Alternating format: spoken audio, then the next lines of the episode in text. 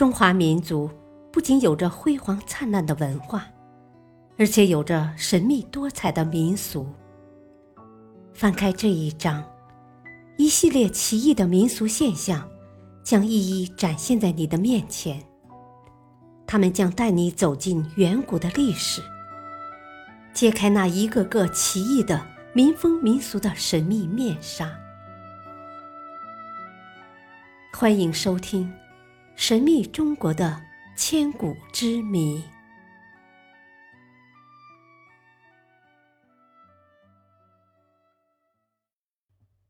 第五章：奇异的民俗现象。神秘的象形文古国，在云南西北玉龙雪山脚下，有这样一群人，他们相信巍峨的雪山有灵魂，他们为死去的亲人高诵引导灵魂回归故乡的经文，他们用充满神秘的象形文字记录祖先的事迹，他们就是云南丽江的纳西族人。关于纳西族的族源，许多学者都进行过深入的研究。虽然有学者主张彝人说，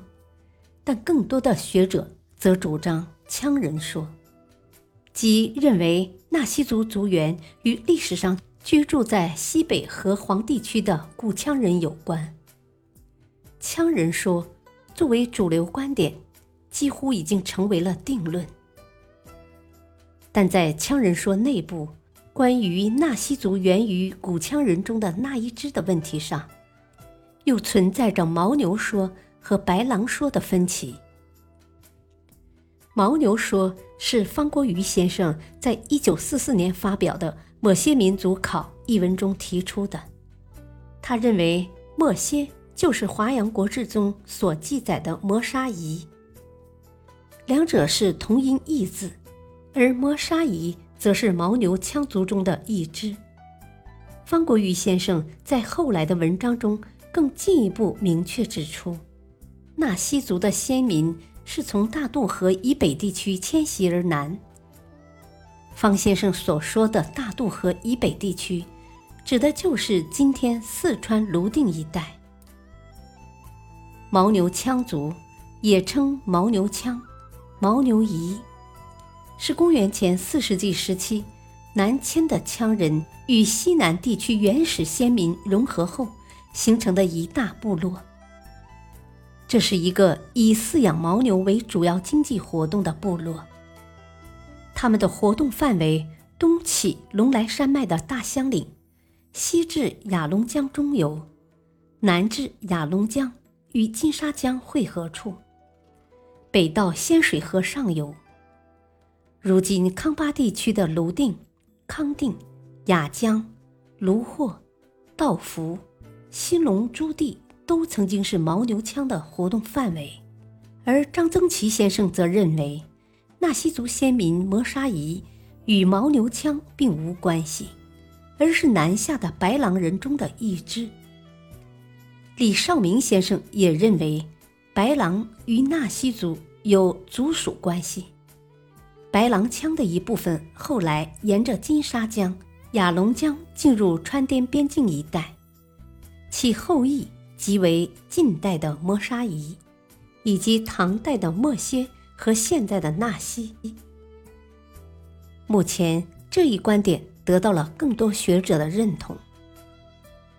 白狼是汉代时期在四川康区比较有影响的一个大部落。与汉代中央政府也有比较密切的联系。白狼王曾经亲自赶到洛阳去朝觐汉明帝刘庄，